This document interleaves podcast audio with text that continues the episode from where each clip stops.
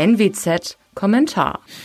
Die SPD kürt einen Kanzlerkandidaten. In der Union bringen sich die Bewerber um das Amt in Stellung und zielen dabei gleich auf ein viel größeres Publikum als nur ihre Parteifreunde. Bei den Grünen tobt der Starrummel um das vermeintliche Traumpaar Habeck-Baerbock, befeuert von intensiver medialer Unterstützung. Man kann mit Fug und Recht sagen, in Deutschland hat ein Jahr vor dem Urnengang der Wahlkampf begonnen. Dieses Treiben hat einige groteske Kuriositäten zu bieten und läuft dabei auf ein vorhersehbares Ergebnis zu. Die Union wird einen Kandidaten bekommen, der am Ende für die Fortsetzung der Merkel-Tradition steht. Friedrich Merz, der einzige mit echter Wirtschaftskompetenz, dürfte keine Chance mehr haben. Seine Corona-Erkrankung und das Fehlen eines Amtes, in dem er sich in der Krise beweisen konnte, warfen ihn aus dem Rennen. Söder, Laschet, Spahn, sie alle stehen im Grunde für Kontinuität, dieses weiter so, das deutsche Wähler erfahrungsgemäß schätzen. Wer am Ende dann das Zepter schwingt, ist letztlich eine Marginalie.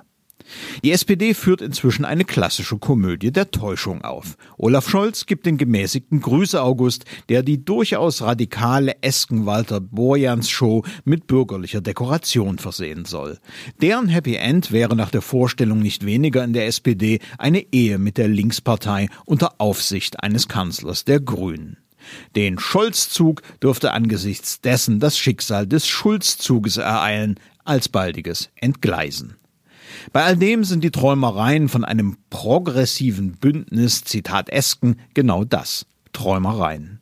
Zurzeit spielt nämlich der verflixte Wähler nicht mit und das dürfte bis zur Wahl auch so bleiben.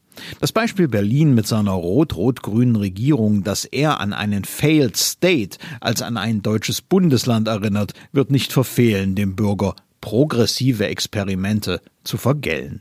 Schwarz-Grün dürfte daher der am meisten wahrscheinliche Ausgang der Geschichte sein. Mein Name ist Alexander Will, bitte bleiben Sie uns gewogen. Sie hörten einen Kommentar der Nordwestzeitung.